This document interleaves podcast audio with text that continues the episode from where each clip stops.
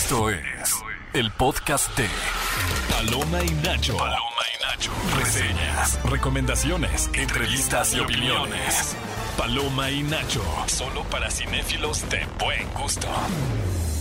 Bienvenidos a Paloma y Nacho. De este lado del micrófono se encuentra Gaby Mesa y conmigo también mi queridísimo Bully. Hola. Bienvenido, Bully. Andamos ahora eh, rápidos y furiosos y también con el corazón marino porque pronto se estrena La Sirenita. Ay, sí. Estamos, eh, estamos como en esas, en esas días de estreno hiper nostálgicos. Sí, mi cumpleaños me llegó en una buena época de, Del cine. del cine. Me agrada. cine. Es cine. Oigan, gracias por estar con nosotros en este bonito sábado 20 de mayo en Paloma y Nacho. Para quienes no nos hayan escuchado, no se vayan porque aquí les vamos a platicar no solamente qué películas se estrenan en la cartelera cinematográfica este fin de semana, sino que también les tenemos chismecitos. Ay, cinéfilo. siempre, siempre. hay mucho chisme cinéfilo entre eh, alborotos por, o, o controversias con películas, con actores, con directores. Se está llevando a cabo estos días también, bueno, se llevó a cabo más bien durante la semana, el Festival Internacional de Cine de Cannes.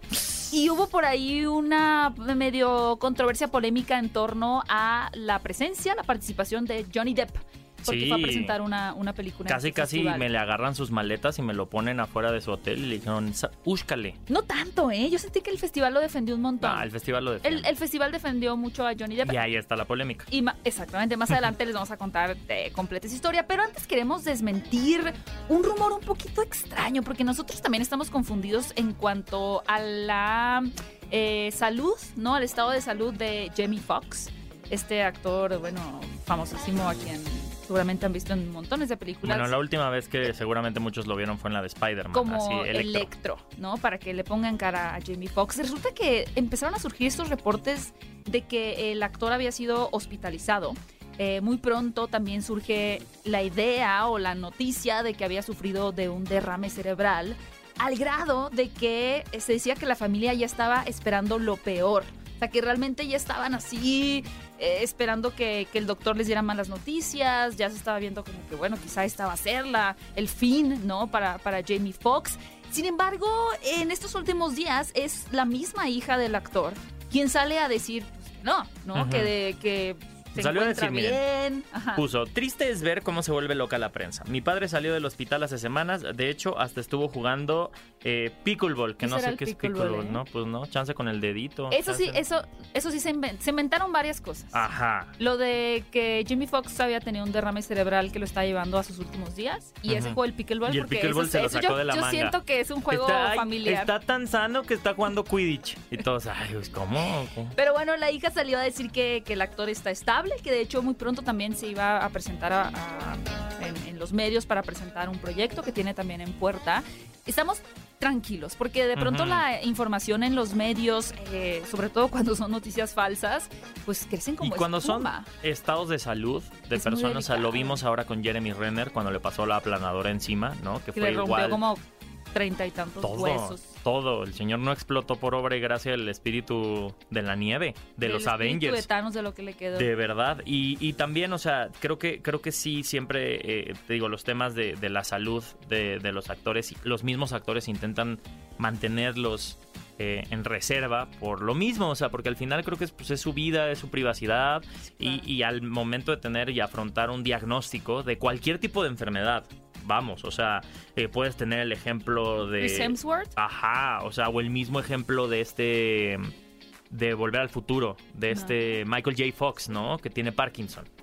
Se me olvidaba. Entonces, justo creo que primero ellos tienen que pasar por este proceso de duelo, de aceptación y ya será lo que le digan a los medios, pero sí, la noticia de que Jamie Foxx eh, estaba maluco Digo, quizá, quizá sí tuvo un problema grave, Sí. es, es lo más probable, pero de es ahí que se fue suspendió hacer una, un- una filmación. una filmación, se empezó a hacer un teléfono descompuesto, ¿no? Claro, y hablando de rumores también, que creen?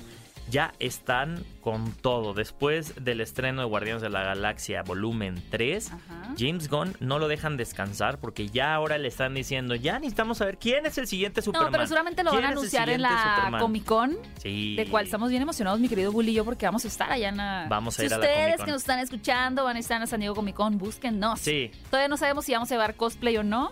Sería la primera vez que te pones un cosplay. Sí, yo ya decidí, quiero ir del cosplay del cacahuatazo. Ok, perfecto. Perfecto. El cosplay ganador. Te metes Oye. a tu concurso de cosplay y todo. Oigan, pero ¿saben qué rumor sí me da mucha vida? Porque bueno, se han dicho muchos nombres de quién podría estar eh, en el papel o en los zapatos de, de Superman, pero el que me fascinó, que, que era Nicholas Holt como Lex Luthor. Claro. Lo veo. Lo veo perfectamente. Es un gran actor. Nicholas Holt lo vimos hace poco en Renfield, asistente de vampiro, y me parece que es un actor que domina todos los géneros. ¿No? Sí, drama, comedia, eh, todo lo que tiene que ver con, con terror, fantasía. Yo también estoy de acuerdo contigo. Más adelante les vamos a platicar un poquito de otros nombres que se están rumoreando tanto para Clark Kent, Superman, como Lois Lane. Pero Nicholas Holt lo veo perfectamente. Recordemos que el último Lex Luthor que vimos en live action fue el de Jesse Eisenberg. Eh, Que era Jesse Eisenberg actuando del mismo. sí, que dividió, pues un poquito como, como lo que le pasa a Kristen Stewart. Ajá. A mí me encanta Kristen Stewart, pero hay que aceptar que en muchos personajes es Kristen Stewart Ajá. siendo Kristen Stewart, solo que hay papeles que particularmente es lo que se, lo, que requiere lo que requiere personaje, como.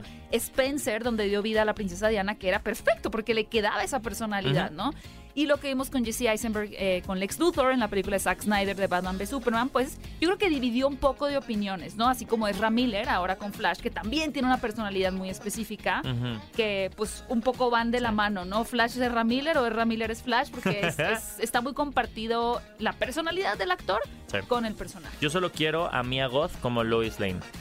Date Mia. God que sea eh, Superman. Sí, Mia Goth como Superman. Como por favor. Superman y Lex Luthor al Vamos a empezar. tiempo. Si los fans de Zack Snyder son igual de tóxicos, nosotros vamos a ser igual de tóxicos para que a Mia Goth la casten Mia como God. Lois Lane.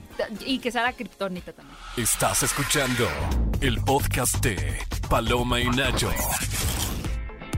Y amigos, estamos de regreso en Paloma y Nacho. Y si ustedes no han entrado al app de Cinepolis y han apartado sus boletos para la sirenita, tache, porque ustedes no se la pueden perder. Tuvimos hace una semana al elenco, tuvimos a, a Halle Bailey, tuvimos a Javier Bardem, eh, incluso Carla Medina estuvo conduciendo a la alfombra roja. Bueno, yo era, era azul, Era ¿no? azul, Era azul, la sí. alfombra azul de la sirenita. Y además ella interpreta a la gaviota Scuttle, que ahora nos va a contar un detalle curioso, pero... ¿Qué te parece si mejor nos lo cuenta Carla? ¿Por qué? Porque la vamos a tener de invitada en este programa para que nos cuente cómo fue su interacción con Halle, cómo fue eh, grabar la película, ¿Qué tan cómo se fan quedó en el de La proyecto. Sirenita? Va a estar padre. Híjole, va a estar padrísimo platicar con Carla Medina, a quienes pues, muchos conocen no solo por doblar voces también de personajes como Gamora, eh, sino que también pues ha estado presente en algunos de los programas en, en México más importantes como Sapping Zone. ¿Y, Entonces, y qué crees? ¿qué Eh, eh, ella, hablando de Gamora, sí, es parte del tema del día. a ver. Porque dicen Ah. el villano. Tenemos el tema del día es esta tendencia que ha estado en redes de el villano slash el, villano real. villano.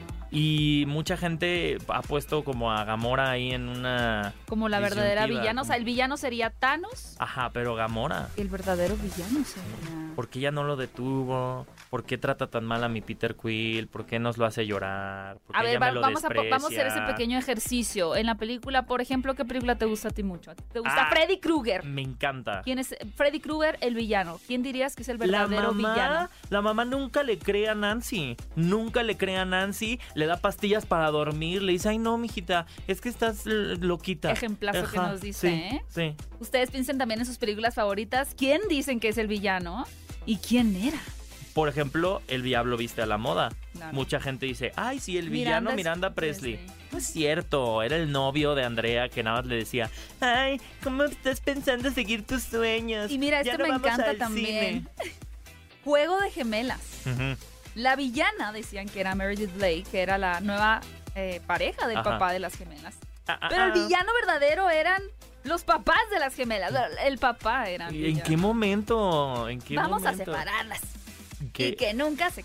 Ni que fueran perritos, ni que fueran peces beta, ni que les hubiera salido a, la- Tazos. a su planta el sapito, otro sapito, y ay, vamos a separarlos para hacer dos sapitos. Pues no, Sí, no se vi, trata ¿verdad? de eso. Pero, Ustedes amigos, digan en redes sociales también. Exacto. Tenemos también, eh, obviamente, la, la encuesta de la semana pasada y les vamos a dar los resultados porque les preguntamos, hablando del cumpleaños de Robert Pattinson, cuál era su película favorita Gané. y obviamente Gané. les dijimos que si no había alguna de las películas listadas, pues le escribieran. Las opciones eran Crepúsculo, Tenet, El Faro y The Batman. Muy peleado. Estoy muy sorprendida de que triunfó el bien, porque ganó Crepúsculo Claro. con 44.5%. En segundo lugar, The Batman. En tercer lugar, El Faro. Y en último lugar, Tenet. Siento que la gente fue bastante cruel con la película de Christopher Nolan. Denle una revisitadita, igual les gusta más, pero pues hay que admitir que si no fuera por Crepúsculo, Robert Pattinson eh, no hubiera sido Batman. Entonces, pues digo, por Ajá. el posicionamiento que le dio en la industria de Hollywood. Así que me enorgullece que hayan guardado esas inseguridades de que les guste una película de un vampiro brillante. Que hayan votado por Crepúsculo. Y también hubo mucha. Nos estuvieron diciendo que Harry Potter, pero. Sí, ay, pero Harry se nos Potter sale muy rápido ahí. escena. Pero bueno, triunfó también. Ay, triunfó. Él era el verdadero Su villano personaje de Harry no. Potter. El verdadero villano de Harry Potter es Harry Potter. Ay, sí. No es Voldemort. No, no es Voldemort. Harry Potter, Harry Potter es su propio enemigo. Es su peor si enemigo. él no estuviera ahí, nada malo le hubiera- le hubiera Nada, pasado a los demás. Nada, de verdad. Y para que, ¿qué? 20 años después, cuando ya es grande, ni, ni, ni, a- ni destruyó el Ministerio de Magia, que estaba todo corrupto, y se volvió Auror. Luego, agrégale que dice que muy contra los, los derechos de los elfos domésticos Ajá. y todo eso, y él tiene elfo, elfo doméstico 20 años después. No, Harry Potter es el villano de esa, de esa saga, ¿eh? Oigan, ¿qué está pasando con Johnny Depp en el Festival Internacional de Ay, Cine de. Cannes? ¿O qué es lo que sucedió en el arranque de este festival? Eh, bueno, tuvimos la presencia de, bueno, yo no estoy allá, ¿verdad? Pero tuvimos la presencia de, pues, ¿qué tuvimos? Estuvo Johnny Depp presente en, en la alfombra roja y resulta que pues tuvo muchos fans que salieron a recibirlo pues emocionados porque estuviera en ese evento, pero por otro lado también hubo un grupo de manifestantes quienes eh, le reclaman a- al festival el estar apoyando en lo que en sus palabras es a un abusador, ¿no? Una persona que, que Ya toda la violenta. historia del festival. ¿Cuántos directores que no han tenido... Roman Polanski, bueno, el tema con Harvey. Weinstein, Woody Allen, ¿no? Como que sacaron varios nombres por ahí. Y que Can jamás se ha posicionado ni ha dicho, oigan, hemos querido aprender de, de tal, sí hemos hecho esto. Entonces, pues que Khan haya querido tapar el sol con, el, con un dedo al, al hecho de que incluso llegó a prohibir las protestas, ¿no? O sea, en- en- o sea era como de no... En, en- Sí, no, lo- no le está haciendo mucho caso. De hecho, el, el CEO de Cannes, que es este señor que se llama Thierry Fremont, eh, contestó públicamente a las acusaciones de estos manifestantes diciendo eh, pues que si de verdad el festival apoyara a abusadores, no estarían aquí eh, escuchándome, no se estarían peleando por conseguir entradas a las películas, ¿no? Como diciendo, nosotros vamos a proyectar el, arte de estas personas y que considera que la libertad de expresión, de pensamiento y la calidad como artistas es lo que quieren poner en el festival en primer lugar antes de cualquier como polémica que haya sucedido, en este caso con Johnny Depp y su juicio con Amber Heard. Oigan, y además, déjenme les cuento también que un caso en Estados Unidos que nos parece muy lamentable y es que eh, una maestra proyectó la cinta de Strange World a sus estudiantes y se metió en problemas en el estado de Florida. ¿Por qué? Porque nosotros sabemos lo delicada que está la situación con esta iniciativa que metió un gobernador eh, apodada Don't Say Gay, o sea, no digas gay, la cual prohíbe a personas a nivel educativo hablar de cualquier tema LGBTIQ en las escuelas de este estado de Estados Unidos. Lo cual nosotros ya sabemos que los de Florida son medio excéntricos, ¿no? O sea, si tú ves, ay, eh, adoptó un cocodrilo y le mordió los dedos, ¿no? ¿Qué pa- ¿Dónde pasó? En Florida, sí. Eh, resulta que alguien... Adoptó un coco. Ajá, le- a- a- puso un cerdito y le puso globos y el cerdito Sí, voló volando. 80 kilómetros. ¿Dónde pasó? En Florida. Ah, bueno, entonces ¿dónde está pasando esta ley? En Florida, ¿no? Y la maestra les proyectó Strange World, una, una película en donde se habla de eh, las capas de la Tierra, la historia, la evolución, habla de esta familia, es una familia prehistórica, ¿no? Mm, me imagino la de Ahí sí te, World. te vengo fallando. Entonces, la intención ni siquiera era eh, mostrar que en la película hay, eh, se mostró, digamos que la primera eh, pareja gay dentro del- de lo que hemos visto públicamente de Disney. Y pues al parecer una maestra se quejó y esta, esta maestra... Alguien como de la mesa directiva. Sí, de la mesa, de la mesa directiva y al parecer esta maestra está siendo culpada de adoctrinamiento. Qué, qué, qué tontería. Pero además a un nivel grave, o sea, según No, yo, nivel- ella, ella compartió que sí podía tener pues un, un tema con las autoridades de Florida. Sí, o sea, literal, el día de ayer se mostró la película Strange World de Disney en su clase. Aunque no es el tema principal, se muestra un personaje masculino expresando sentimientos por otro personaje masculino. En el, en el futuro, esta película ya no será mostrada. La administración de la escuela y el departamento de estándares profesionales está revisando el caso para ver si se necesita tomar alguna acción correctiva. ¿Qué es esto? ¿En qué siglo estamos? 19. Sí, ajá. Más échate, échate para atrás, aún más retrógrada. Pues bueno, eso es lo que está pasando y, pues a mí a nosotros nos parece muy lamentable que en el arte y que en el cine estén esté llegando a este tipo de cosas, por lo menos en Estados Unidos. Esperemos que no lo quieran a replicar aquí, no no, no, les vaya a dar ideas a nadie. Esto no es replicable y ya. Nada más sea para que se enteraran del contexto. Estás escuchando el podcast de Paloma y Nacho. De la pantalla grande a tu radio. La entrevista en Paloma y Nacho. Veníamos del chismecito cinéfilo, pero estamos de vuelta en Paloma y Nacho. ¿Y que creen? Como les dijimos, está con nosotros aquí em, una persona que quiero muchísimo. Mi comadre de Disney, mi queridísima Carla Medina, ¿cómo estás? Ay, los quiero, los quiero. Bienvenida, Carla. Oye, oye, eh, qué voz, ¿eh? Qué bonita voz eh, prestaste, porque si ustedes no saben, les contamos aquí que Carla hace la voz de Scuttle en la nueva versión live action de La Sirenita. gracias. Una, una voz muy tersa. Terciopelada. Este, una, una voz muy princesesca, muy sutil, muy dulce. Oye, no, la, verdad es que justo, bueno, ahorita estaba platicando que cuando fui a ver ahora La Sirenita en la, en la premier, felicidades por la conducción de la, de la premier, eh, acabó, todo el tiempo me estuve diciendo, ay, Scuttle lo hace muy padre porque la vi doblada al español. Y entonces al final me dijo, la voz de Scuttle estuvo muy chida. Y le dije, es Carla. ¿Es Carla? ¿Y te ha pasado que de verdad no reconozcan por completo que eres tú? O sea... Eh, sí me ha pasado. O sea, gente cercana a ti. Mi, gente no. O sea, por ejemplo, eh, yo cuando la vi en esa proyección justo en la, en la premier, la vi con, con mi novio, ¿no? Y la vimos en inglés. Y me, y me decía, es que te puedo escuchar. o sea, lo estoy escuchando en inglés, pero ya sé lo que hiciste, ¿sabes? Este, me pasa mucho que a lo mejor alguien que no me conozca, que me diga, haz la voz de Scuttle. Y yo, pues no es que cambié, no es como que cambiara mi voz o que la cambie cuando haga Gamora o cuando hice a Sisu o cuando lo que sea. Simplemente creo que tiene que ver con la entonación y tiene que ver con la personalidad del personaje, no tanto con cambiar mi voz. Mi voz es mi voz, no la puedo cambiar. Claro. Este siempre ha sido una voz aguardientosa y, y sí, o sea, princesa Disney no creo ser pronto, ¿eh? Necesitamos una princesa Disney, otra con voz aguardientosa. Oye, Carly, ya has contado, bueno, tuvimos un podcast que van a poder escuchar en plataformas de podcast el siguiente miércoles, pero creo que sí es importante que la gente dimensione lo fan que eres de La Sirenita porque creo que es su película de los clásicos animados en general favorita, ¿no? De toda la vida. Es mi película favorita en total. De Disney. O ah, sea, de la vida. En total de la vida. o sea, si a mí me dices, eh, em, yo crecí con, con la historia de Hans Christian Andersen y me parecía súper cruel pero me parecía como, como eh, de esas, eh, de esas historias que son crueles, pero que te atrapan, pero te conmueven, pero hasta como te dan ganas de llorar desde muy niña yo he sido muy sentimental, soy cáncer, entonces imagínense como que me conmovía mucho.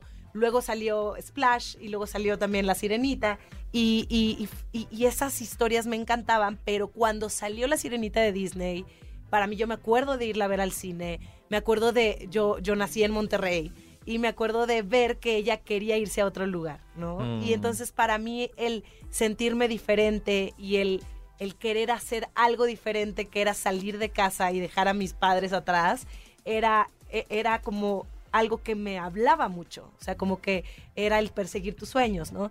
Entonces para mí fue eh, muy especial, me acuerdo de tener los audicuentos, ¿se acuerdan que había ah, claro, los cassettes? Mm, claro. Dale la vuelta al cassette. Si quieres dale la vuelta otra vez, dale vuelta Era como rojo el de la sirenita, creo. Exacto. Entonces tenía el de la sirenita, lo tenía en español y en inglés, y en ese entonces no podías eh, comprar las películas de Disney. Yo tenía que ir a rentarla una y otra vez, no las vendían. Entonces ya después, como ya cuando se hizo más famosita, ya como que ya la compraste. Eh, ya cuando estaba en VHS. Con el VHS de Disney es magia, exacto. es diversión. Entonces soy así de vieja. Más de Epcot. exacto, y decía, eh, quiero, quiero esto para mí, ¿no? Y, y me acuerdo que de acordarme de las entonaciones, de cómo, cómo hacían los personajes. Me acuerdo de, de pues lo que hacía Úrsula con sus entonaciones, lo que hacía el mismo Squirrel con sus entonaciones del cachivache, ¿no?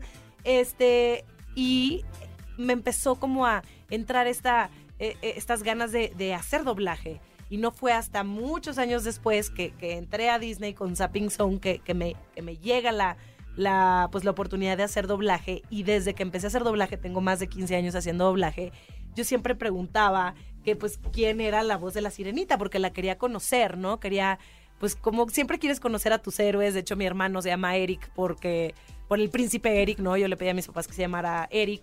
Entonces siempre me decían la misma historia, ¿no? De, dejó de hacer doblaje, creo que se fue a vivir fuera, etcétera. Y hasta hace tres años que conocí a, a mi actual pareja, a mi novio, me contó que es su hermana, la que hace la voz de la sirenita. Entonces, eh, cuando a mí me dijeron que había quedado en este papel, se los juro que yo les dije a las personas del estudio, es que ustedes no dimensionan el amor que le tengo a esta historia. Lo importante. Que el amor que le tengo a estos personajes y el honor que va a ser para mí poder darle esta voz y siempre lo va a hacer desde, desde un acto de, de mucha humildad y de, de también de, para todos los que crecimos con esta historia, pues también reconocer el trabajo de, lo, de los que estuvieron antes que Como nosotros. de honrarlo, ¿no? De honrarlo, o sea. ¿cómo puedo yo meterle a lo mejor las on- entonaciones? Y se pudo, o sea, cuando, cuando leí la escena del cachivache, literal era, el, el- era la misma frase que, que- que se dijo en el 89 en la película en español. Entonces, me acuerdo que le dije, puedo respetar la entonación, no de Aquafina en inglés, sino de la versión en español del 89 y me dijeron, sí, adelante, ¿no? Entonces, eh, para mí fue como bien especial. Yo decía, si a alguien le da gusto hacer este personaje, se los juro que soy yo. Porque está ese elemento multigeneracional, ¿no? Saber qué familias eh, de abuelitos, papás e hijos y casi casi hasta los nietos por allá van a, van a ir a ver esta película y entender que justo este tipo de integraciones les dan, te puede dar en la nostalgia, pero también entender y decir qué bonito que es esta misma entonación con la que yo crecí, de a lo mejor esta frase la va a escuchar un- una persona chiquita, ¿no? Y se le va a quedar y va a ser el mismo recuerdo y ahora tienen un recuerdo compartido. Exacto. Y hay muchos discursos alrededor de los live action, ¿no? Estos live actions no son este para nosotros, los que crecimos con Disney, son para las nuevas generaciones. Yo estoy en desacuerdo. Yo creo que los live action son para todos. Son para todos los que nos queremos dejar sorprender. Y es para nutrir esa capacidad de asombro y ese niño que, que a lo mejor cuando veía la película animada, cuando tú ves una película animada y eres niño, es real, es como se ve. Entonces, yo cuando la vi ya después en live action fue la traducción literal de lo que yo me imaginaba que era cuando era niña. Entonces, a mí me habló muchísimo. Yo no sé ustedes cuando la Sí. vieron, si se proyectaron. Creo, Gaby, me decías que cuando viste la escena de los eh, fuegos artificiales. En el barco, sí. En el barco, o sea, es como de, ay, me acordé, o sea, como que se me metió una Sí, sirenita del 89 en el ojo. Claro. Sí. Todo- Oye, Carla, justo que hablas de los live action, ¿cómo al ser La Sirenita tu película, tu película favorita en general, cómo te sentiste al enterarte de que iban a hacer un live action de La Sirenita, ¿no? Con lo que eso conllevaba, porque creo que el, el solo hecho de se filma también, bueno, Claro. se filma específicamente bajo el mar, pero eh, ¿cómo te sentiste un, híjole, cómo le van a hacer, cómo lo van a resolver? Me asusté. O sea, cuando nada más anunciaron que iban a hacer la live action, nada más. O sea, ni siquiera anunciar el, el cast, Cast, ni ni, nada. Yo dije, qué padre. y dos, ¿cómo lo van a lograr? O sea, ¿con qué tecnología lo van a hacer? Y sí le van a rendir, o sea, homenaje a, a- a lo que fue. O sea, es, aparte es la franquicia más más amada, es la princesa más amada de todo el mundo de Disney. Entonces dije, no se pueden equivocar. Sí. O sea, no se pueden equivocar. eh, y ya traían a lo mejor otros live actions de, de los cuales aprendieron un, moto- un montón, ¿no? Este, tanto Disney, el estudio, como, como los mismos del doblaje, ¿no? Como que fueron aprendiendo un poco hacia dónde se perfilaba o cómo debería de ser, entre comillas, un live action. Y, híjole, no es porque, o sea, es que no puedo ser muy objetiva, pero lo que sí te puedo decir es, es mi live action favorito. O sea, cumplió 10 de 10, o sea, era lo que yo esperaba, se tradujo en la pantalla. Y, por ejemplo, yo soy tan fan también de los otros live actions que yo me acuerdo cuando salió La Bella y la Bestia con mi hermano decíamos, no vamos a ver nada. Pero no vamos a ver nada, o sea, al grado que pasábamos y veíamos pósters o lo que sea, y era de, look away, ¿no? o sea, porque queremos estar sentados en el cine, no vimos ni un trailer, no vimos nada y, nos queremos sorprender. Y me acuerdo perfecto que me sorprendí, pero también hubo cosas que dije, ay, no me gustó que le cambiaran esto, ¿no? O no me gustó que fuera tan idéntica, ¿no? Como, el, como el Rey León. Creo que la sirenita tienen la, el ingrediente en un punto medio, ¿no? sí. Justo porque creo que lo que dijiste que han aprendido, hay live actions que se han ido un poquito como a una reimaginación. No, Maléfica, Cruella, que Cruella me parece fantástica. Sí, Cruella es fantástica. Y por otro lado tienes estos copia y pega, como El León, como Bella y Bestia. Y creo que La Sirenita encontró ese punto en el que todo lo que viste en el original casi de la misma manera está idéntico en el live action, más esta, esta construcción más detallada del romance entre Ariel y Eric, entre la familia de Eric también un poco, ¿no? Entonces como que expande la construcción y la profundidad de los personajes con estas escenas extras no lo pudiste haber dicho mejor. O sea, nos dan más contexto, nos dan más carnita, más profundidad. Hablando precisamente con Halle Bailey, lo que le decía es que, es que la sirenita no es una sirena que se enamora de un chico y ya. Eh, y creo que eh, que, la forma en la que lo desarrollan en este live action te dan más que eso. O sea, no es una, no es una chica tonta, no es una chica que se enamora y ya se quiere ir y entonces, y ni siquiera lo conoce y ni siquiera ha hablado con él, este, y ya quiere dejar a toda su familia, ¿no? Como que este contexto, de dónde viene Eric, este, eh, ¿qué, pasó? ¿Qué pasó después de que se cayeron de la lancha en Bésala, ¿no? O sea, eh, ¿cómo regresaban al, castillo, ¿no? Este, que todas esas cosas creo que a mí en, lo personal me nutrieron muchísimo como adulto. Porque como adulto te haces muchas preguntas. Claro. Este, y, y por eso siento que fue 10 de 10, porque siguen respetando la integridad de cada personaje. Simplemente ves otros colores y otros matices que no habías visto y dices, por supuesto, ah, claro que era así. Ya entiendo, ¿no? Entiendo. Es como si hubiéramos visto el resumen y ahora vemos un poquito más, eh, este, como, como the bigger picture, ¿no? Que algo que me encanta a mí es que sucede como en un espacio más tropical. Ah, claro. Porque, digo, cosas que no te cuestionas tampoco de niño, ¿no? La sirenita era como nórdica, estaba por ahí en un país frío, y de repente Sebastián era así como caribeño, es como... sí. O sea, como que nunca piensas, ¿por qué Sebastián era caribeño si estaban en estos otros mares, ¿no? En estas otras aguas más frías. Y aquí toman esa esencia y le dan sentido, ¿no? Con todo lo que sucede alrededor de, pues es un poquito más caribeño. Llega lo de Lin Manuel Miranda, que además tu personaje, Scorol, tiene pues la canción de Lin Manuel Miranda, ¿no? Una nueva composición también. Sí, me tocó, me tocó nueva rola. Me tocó rapear, Inaugurar. me tocó graznar, este, y fue divertidísimo.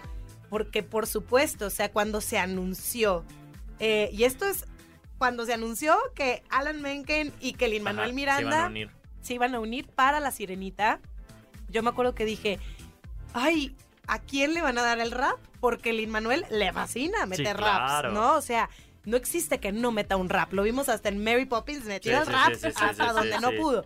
Entonces Con dije, calce haciendo esa Sí, dije, el único personaje que podría rapear es Scortle.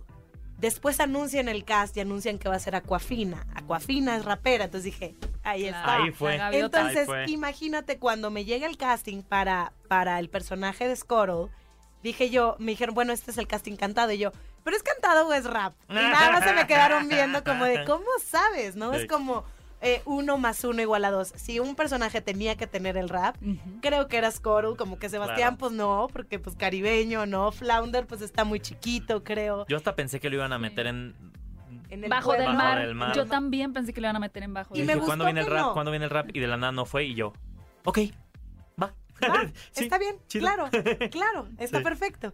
Este, y, sucede, creo que, que, todo embona a la perfección, incluyendo este rap. A mí me fascina. Oye, Carla, ¿qué pasaría si se volviera como tendencia en Spotify? Digo, ahí tenemos, no se habla de Bruno. ¿Qué pasaría si el rap de tu versión en español se volviera súper popular? Ah, es una posibilidad. me encantaría, hagámoslo viral. Y aparte de aquí a siempre te pedirían el rap. Ay, yo feliz. Te lo vas a tener que así. Me lo voy a tener que. Talachar. Oigan, porque ya el final del rap sí fue una complicación, porque una cosa son pues las palabras en inglés que son más cortas, a querer como eh, para la gente que la vaya a ver, ya está en unos días este, disponible en el cine. Sí. Este, el 25 de mayo. Sí, próxima, próxima este, semana. La próxima semana. eh, empieza pues bastante tranquilo, ¿no? Como un rapcito rico, como incluso un poco bossa nova y termina en un trabalenguas brutal, que de hecho es, esa parte fue mi casting, cantada, cantada o graznada o rapeada o como le quieran decir. Y este, y, y, sí fue complicado, porque luego me decían, me acuerdo que yo fui la primera en hacer ese casting. Y, y ahí estaban también pues, los directores tratando de ver cómo iban a frasear todo esto, cómo, cómo se iba a poder realizar y hacer posible, traerlo a la aunque el pico da un poquito más de, de, ¿cómo decirlo?, de apertura para cambiar ah, cosas, ¿no? De palabras. No, tanto por, por la labial o por cómo se ve, pero por... Eh, Scottle está contando una historia cuando está rapeando. Entonces, ¿cómo metes toda esta historia que rapee y que además nosotros los mexicanos tenemos palabras más largas que, que, que los, los gringos, ¿no? Todo es como más, que fonéticamente es más corto. Entonces, este sí tuvieron que cambiar algunas eh, maneras de, de, rapearlo y ahí lo, lo, me acuerdo que ahí lo empezamos como a ver, de que, ay, ¿cómo lo podemos decir? A descifrarlo, ¿no? ¿Cómo lo vamos a descifrar? Porque nadie sabíamos. Y este, y me acuerdo que dije, oigan, este casting no se lo ponen a las otras, ¿eh?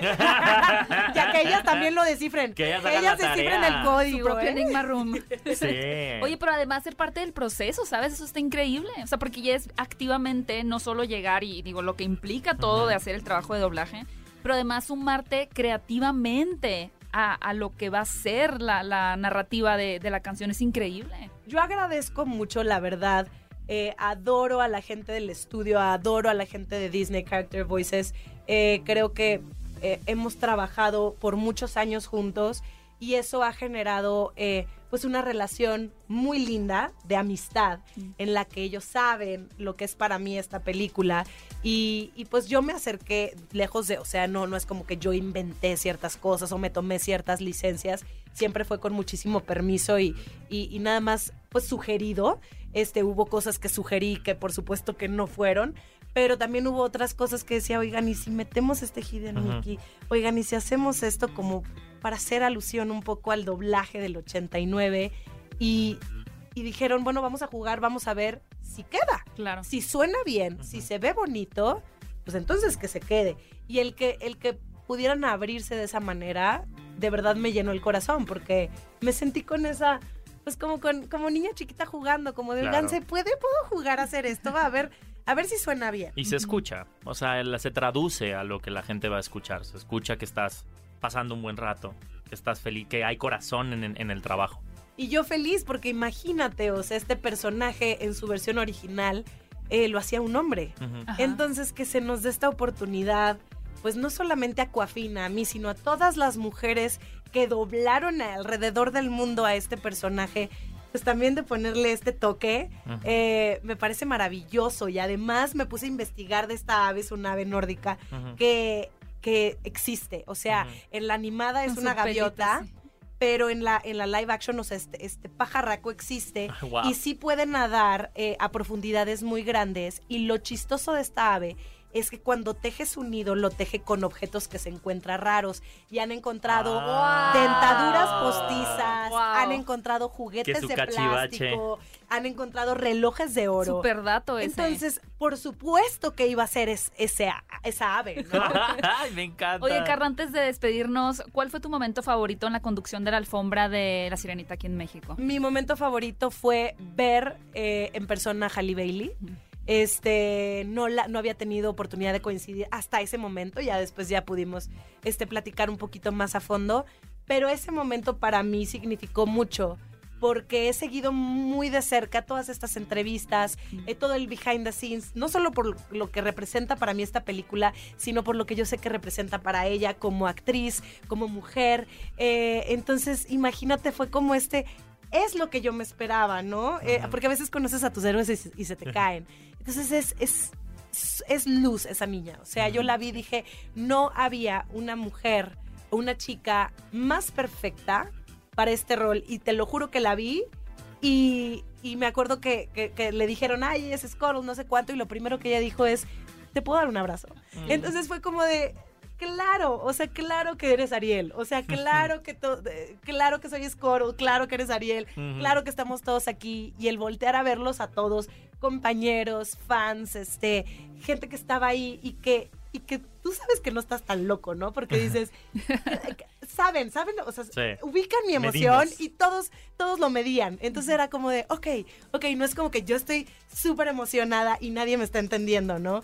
Eh, fue, fue una noche muy especial. Muchas mm, felicidades, muchas Carla. Felicidades. Estuvo increíble la conducción, el evento, tu traje blanco está espectacular. Ay, muchas Haciendo así homenajes, Coral. Y pues muchas felicidades porque tal vez tú ya estás acostumbrada a llevar un evento tan grande como ese o un QA, pero requiere. y también lo del doblaje, o sea, no, no es nada más tener una ilusión, un sueño, doblar, o sea, es todo lo que has hecho en tu carrera, en tu trabajo, desde niña que dijiste tengo un sueño de salir a aprender más, que te llevan a estos lugares, ¿no? Entonces. Como fun fact, los mismos de Disney no sabían. Que eras Cuando me hablaron, no, no, no. Cuando me hablaron para conducir la premier, ah. No sabían que yo era Scoro. Ah, mira. Porque son dos departamentos diferentes. Entonces dije, dije, ¿cómo? Ah, pues es que sabemos que eres fan de la sirenita y pues, ¿quién mejor que tú y yo? Sí sabes que soy Squirtle, ¿no? No, pero eso está mejor. Ahí no puedes anunciar y yo. Ok. Bueno. Increíble. Carla, ¿cómo te pueden seguir en tus redes sociales? Carla Medina. Mi nombre se escribe con C de corazón. Ahí, ahí los veré. Con C de cachivache tienes que empezar a decir. Eso me gusta más. Con C, de cachivache. Y vayan apartando sus boletos. Ya. está la preventa de La Sirenita. Estás escuchando el podcast de Paloma y Nacho. Lo más reciente del cine. Paloma y Nacho. Oigan, los dejamos intrigados con quiénes son los candidatos para dar vida a Superman, porque como pueden recordar, ahora se tiene todo un nuevo plan, un reinicio del universo de DC en el cine de la mano de James Gunn, que es el director que nos trajo historias como El Escuadrón Suicida, la última versión, la serie Peacemaker o la última película de Guardianes de la Galaxia 3. Ahora está trabajando en esta película que se llama Superman Legacy, que va a ser eh, un Superman más joven, a pesar de que el cast que estamos viendo ahorita como opción tampoco es tan joven. O sea, como que yo al principio imaginaba que iba a ser... Eh, yo pensaba que iban a ser alguien así como Superman de 18, 19 años, pero no. Los de Smallville no se veían muy adolescentes. Tom Welling ya se veía grando, grandulón. Sí, hizo, ya. Grandulón. Oye, ¿qué ha pasado con nuestra queridísima Alison Mack? Ay, es verdad. Y su secta de Nexium. Que tenía una secta. No se nos olvida Alison Mack, ¿eh? No vayan a intentar hacer un cameo de James Gunn, no se nos olvida. No. Oigan, pero aquí les van las opciones que, que se tienen en mente para esta próxima película de Superman. El actor, fíjense que es uno que, hablando de Mia Goth, a quien amamos en, este espacio. Que, lo jale, que la jale al proyecto. El, este actor, exactamente, es uno que vimos recientemente en la película de Pearl, cuyo nombre quizá ahorita no es tan conocido, pero si ustedes lo googlean van a decir, ah, claro, él. Que es eh, David Corrin Sweat. ajá. Lo vimos en la película de Pearl, también lo hemos visto en, algunas series también. No sé, no me mata para Superman. Y a mí sí me ¿eh? encanta. Googleenlo ahí cuando, si vienen manejando, ¿no? Pero si están escuchándonos eh, en, un, lugar que no sea con, con llantas. David Coren a mí se me hace guapísimo el otro, Jacob Elordi. Pero, ajá, antes habían rumoreado con mucha fuerza eh, actores, por ejemplo, como Jacob Elordi, a quien conocemos por Euforia. Mm. Pero creo que ya fue descartado. Es que yo estoy viendo una foto de él y digo, Sí, Superman. Pero creo, que ya no Que me lleve a por toda Metrópolis. que me lleve a pasear. Y de Lois Lane hay varias candidatas. Tenemos eh, a la actriz, por ejemplo, de Sex Education, eh, Emma McKay, pero también está sonando bastante fuerte Rachel Brosnahan, que es la ganadora del Emmy por la serie de, de Marvelous Mrs. Maisel. Es esta señora Mrs. señora, ¿no? Joven Mrs. Maisel. que no le, con que no le den un tono tipo CW. No, para nada. ¿Tú crees que James Gunn va a hacer eso? Jamás. Todavía todo es rumores de momento. Seguramente será en la próxima entrega de la Comic Con en San Diego que finalmente en el panel de DC se anuncie el elenco completo de esta próxima película de Superman que nos emociona mucho. Y nos emociona mucho también, ¿no viste esta noticia de que al parecer también esta película va a ser el, el pretexto para meter a los nuevos personajes. O sea, como a presentar posiblemente a un Batman, posiblemente a presentar a una Mujer Maravilla, o sea, no en un rol titular, pero que posiblemente este vaya a ser como la película para presentarnos el roster de nuevos héroes. Según yo, Flash va a presentar al nuevo Batman. según yo. Ojalá. Pero medio que háganme caso, pero no tanto. Ok, va. Oigan, eh, este fin de semana es un fin de semana para celebrar a la familia. La familia. Porque tuve fe. Oigan, yo no sé Sí, debí de haberle preguntado al elenco de Rápidos y Furiosos 10 si ellos saben que el Tuve Fe es un meme en México, porque los memes en Estados Unidos no son los mismos que en México. O sea, nosotros tenemos nuestra memografía. De Rápidos y Memografía. Sí, no, o sea, los memes que tenemos aquí de... Nuestros momazos. O sea, como ahorita el de héroe y... Eh, del de villano y verdadero villano, que es el tema del día, son nuestros memes latinos, Ellos sí tienen el de Paul Walker yéndose hacia una dirección y el... no sé, pero uno de los más grandes memes que existen en en nuestra cultura popular es el de Tuve Fe. Tuve Fe. Y en esta nueva película que ya está en salas de Cinepolis, la pueden ver pues en IMAX, la tienen que ver, pero en 4DX. ¿Se ve? Es una experiencia, ¿no? Ver ahí, híjole, las escenas alucinantes que tiene esa película. ¿Cómo te fue en tu y entrevista? Dicen que tienen mucha fe. Me fue bien. Me fue bien. Le, le dijiste, ¿tuviste fe? No le dije porque me, me intimidé. Es que imagínate ver ahí a Michelle Rodríguez Amo a Michelle Rodríguez. Esta saga, no sé si ustedes han sido conscientes, pero tiene más de 20 años. ¿Qué? O sea, ustedes tienen que imaginarse que si conocen a una persona que tiene 19 años o 20, ellos no conocen un mundo en donde no exista rápidos y furiosos. Eso le dije a las, a las actrices. Eh, y creo que uno no dimensiona ese tipo de cosas, ¿no? Como yo nunca conocí un mundo sin el padrino, por ejemplo, ¿no? No conocí un mundo sin Mickey Mouse. Claro. Hay gente que no conoce un mundo sin La Familia. Y esta, esta saga creo que ya se ha tomado las libertades absolutas de decir, ¿saben qué? O sea, como que a partir de la quinta película que es en Brasil, que aparece Gal Gadot, que es Fast Five, dijeron, ¡ay, ya! Vamos a divertirnos. Dicen que, el, que los guiones, que ChatGTP ya existía que la inteligencia artificial ya existía, se ideó para hacer los guiones de las películas de Rápidos y Furiosos. Pero aquí la, la clave está en la acción, ¿no? Creo que hay películas que constantemente nos han invitado a decir, ¿tú crees que eso es lo más que te puede...? Pues mira, que por ejemplo, los Rápidos y Furiosos, Misión Imposible me parece que es otra de estas franquicias también que llevan siempre todo. O la de Aquaman, Rápidos y Furiosos y Mojados hablando de Aquaman, Jason Momoa, que es quien da vida al rey de los siete mares, es el nuevo villano. Pues de ahí lo agarraron. por supuesto. De ahí James, este James Gunn iba a decir. Este James Wan dijo, jálatelo. Y la verdad lo hace muy bien. Es un villano. Es, un villano cómico. Es un villano que sí, este sí se le zafaron varios tornillos, pero no solamente se le zafan en, en el nivel de maldad que quiere ocasionar, no solamente en el elenco, sino en la población en general, sino que él mismo ya se ve que está bien pirado, pero lo utilizan a través de recursos cómicos que funcionan muy bien. Jason Momoa creo que tiene una gran interpretación.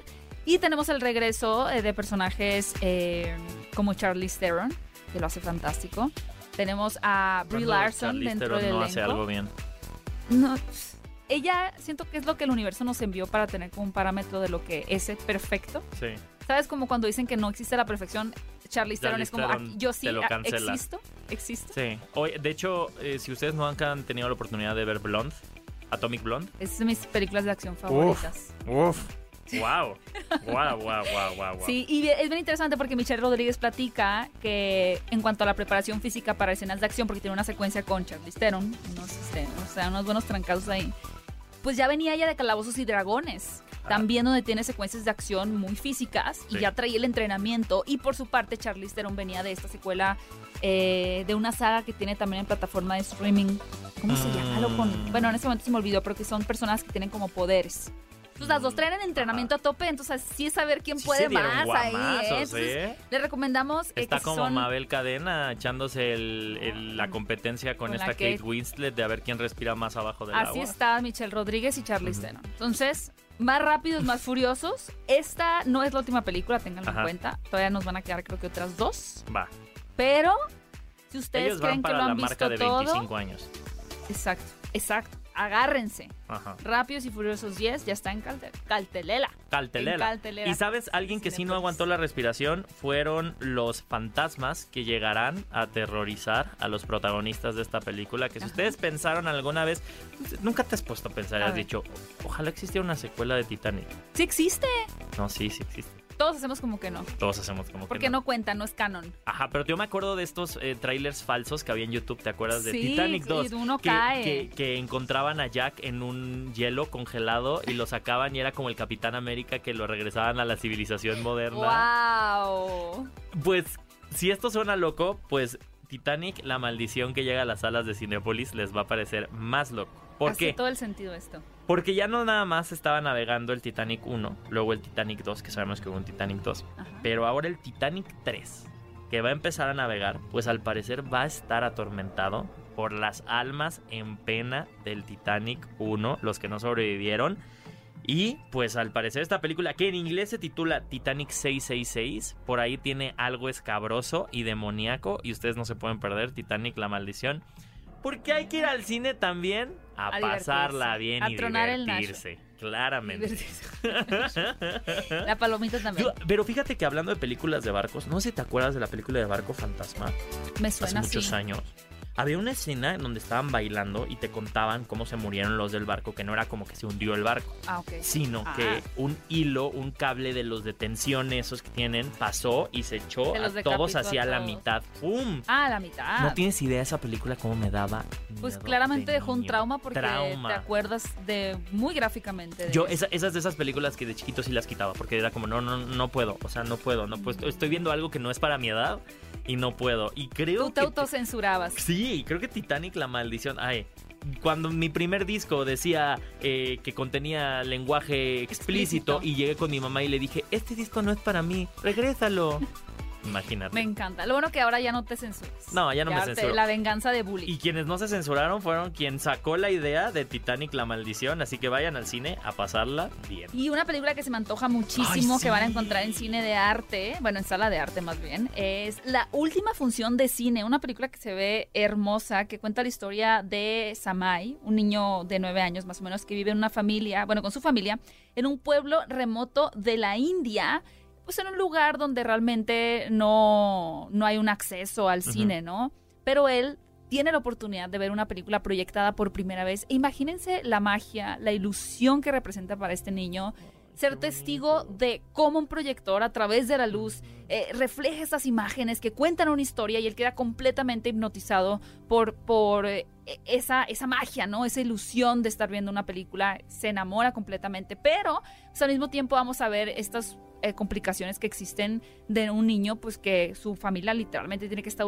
casi, casi buscando la comida al día, ¿no? Que realmente no se pueden permitir que el niño vaya a divertirse, si tendría que estar yendo a la escuela o tendría que estar viendo en la casa, por lo cual vamos a ver esta, esta travesía que tiene él para poder seguir eh, persiguiendo esa ilusión mientras que se confronta con la realidad en la que él vive en ese pueblo en la India. Que es una película mucho más cruda esta, esta, esta película de la última función de cine, pero me recuerda mucho tipo a Belfast, ¿no? Cuando ah. tienes esta escena de cómo se enamora el niño del cine o los Fableman. me encantan este tipo de historias, así que vayan a verla. Pero eran como más primer mundistas. Por eso te digo, son súper primer mundistas. Pero tienes toda la razón. hay una trama mucho más densa, así no se la pueden perder porque está en sala de arte. Y también les tengo una noticia porque, ¿qué crees? La película de Spider-Man a través del Spider-Verse ya tiene preventa activa y yo no me pierdo tu cameo. A ver si adivinas quién soy. Tengo tres líneas nada más. Pero, a ver, es, ¿quién podría ser una no periodista, un Spider-Man periodista? No, eso, eso hubiera estado bien. No soy ningún Spider-Man. ¿No eres Spider-Man? No. Ok. No, de aquel Pero que no eres Spider-Man. No, ay. O sea, una de las Spider-Man multiversales. Ninguna, no tengo poderes. Ok. Tengo el poder de la fe. Ah, ah eres una sacerdotisa. No. Policía. Mm, hasta ahí lo vamos a dejar. Ok. Si no van a regañar los de Sony. Ya, lo voy a, lo voy a comprar hoy mismo porque yo no me pierdo tu cameo. Y también, amigos, la próxima semana llega a las salas de Cinépolis La Sirenita. ¡Qué belleza! ¡Qué hermoso! Ay, sí, qué emoción. Ya vayan comprando sus boletos para que sean de los primeros que tengan esta experiencia en la pantalla grande en Cinépolis. Estás escuchando el podcast de Paloma y Nacho. Amigos, estamos de vuelta en Paloma y Nacho y esta hora se me ha pasado muy rápida. Que creen, ya estamos a punto de cerrar nuestra emisión del día de hoy, pero antes de eso nos gusta escucharles a ustedes y tenemos una llamada para platicar acerca del tema del día y se encuentra del otro lado de la línea eh, mi queridísimo Gabriel. Gabriel, ¿cómo estás? Hola, sí, buenos días, bien, bien. Buenos días, Gabriel. Oye, una preguntota. Sé que debes de estar muy, muy emocionado y de hecho lo que te iba a decir es que tenemos, antes de eso, la encuesta de la semana para que vayas a contestarla a las redes de Cinépolis. ¿Y cuál de estas dos películas tú crees que es de la que estás más emocionado? Tenemos La Sirenita, sí. Barbie o Spider-Man. No, pues también Spider-Man. Ándale, pues. La metemos ahí. Yo creo que Spider-Man, por el cameo de Gaby Mesa. ¡Ah! Híjole, qué fácil caí. Soy un blanco fácil con ese comentario. Qué lindo, mira. Aparte somos los tres Gabos. Los tres Gabos aquí. Ay, muchas gracias, Gabo. Oye, oye, Gabriel, te queríamos preguntar acerca del tema del día porque tenemos el villano y el villano real, ¿no? O sea, por ejemplo, un ejemplo. En en el villano siempre de las películas de superhéroes es claro, el, el supervillano que quiere matar a los superhéroes, ¿no? Pero el villano real también son los superhéroes que matan a mucha gente en el afán de matar al villano. Claro. Entonces, ¿tú cuál nos dirías que sería tu villano y el villano real? Pues yo digo que pondría como los lo de Avengers Endgame, que creo que Thanos tenía una gran razón al eliminar a la mitad del planeta para que el justo el planeta tuviera un poquito más de recursos, menos contaminación y yo siento que los verdaderos villanos fueron los Avengers porque pues no tenían como una razón más que estar con la gente que querían, pero no vieron como los beneficios de lo que eso, de lo que Thanos que realmente quería. Y el mundo no cambió porque al final también ya hemos visto en las siguientes películas la consecuencia. Y tú así que digas que vimos que aprendimos algo, pues no mucho, ¿no? Sí, no, no, no, no, pero siento que sí, creo que hay una escena en la que el Cap dice que pues ve como menos gente, menos contaminación en el mar, o sea, realmente se notó el cambio en ese lapso en el que pues no estaban los que se fueron con el chasquido. Como diría eh, la gente Smith en Matrix, la humanidad es un cáncer. Somos un cáncer. Me voluntareo para que Thanos me elimine. yo también, así, mire, chasquido. Gabo, muchas gracias por habernos eh, marcado. Te vamos a regalar un pase doble para que. Ah, no, un pase cuádruple. ¡Eso! para, que te con tus Gabos del multiverso. No, con la familia. Con la, familia. la familia. Sí, la película que tú escoges. Muchas gracias por habernos llamado. Y cinéfilos, recuerden que si quieren platicar con nosotros, escríbanos en redes sociales utilizando el hashtag Paloma y Nacho. Amigos, ha llegado el momento de despedirnos, no sin antes decirles que la próxima semana tenemos un podcast especial con mi queridísimo Jerry Velázquez, la voz en español cantada y hablada de live action de Aladdin y también con mi queridísima Carla Medina. Ahí van a poder expander todo y prepararse para que al día siguiente, jueves, se estrene La Sirenita. Vayan a comprar sus boletos. Recuerden que ya están activas las preventas de Spider-Man a través del eh, Spider-Verso y también de La Sirenita. Y nosotros nos despedimos, Gaby. Un gustazo, como siempre, estar aquí contigo. No olviden seguir las redes de Cinepolis en todas las eh, redes sociales. Ahí me pueden encontrar como arroba Mesa 8 A mí como Héctor Trejo. Y nos escuchamos próximo sábado en punto a las 10 de la mañana aquí en Exa FM 104.9 en esto que fue Paloma y Nacho. Esto fue, el podcast de Paloma y Nacho. Paloma y Nacho. Reseñas, recomendaciones, entrevistas y opiniones. Paloma y Nacho. Solo para cinéfilos de buen gusto. Escúchanos en vivo todos los sábados a las 10 de la mañana en Nexa FM 104.9.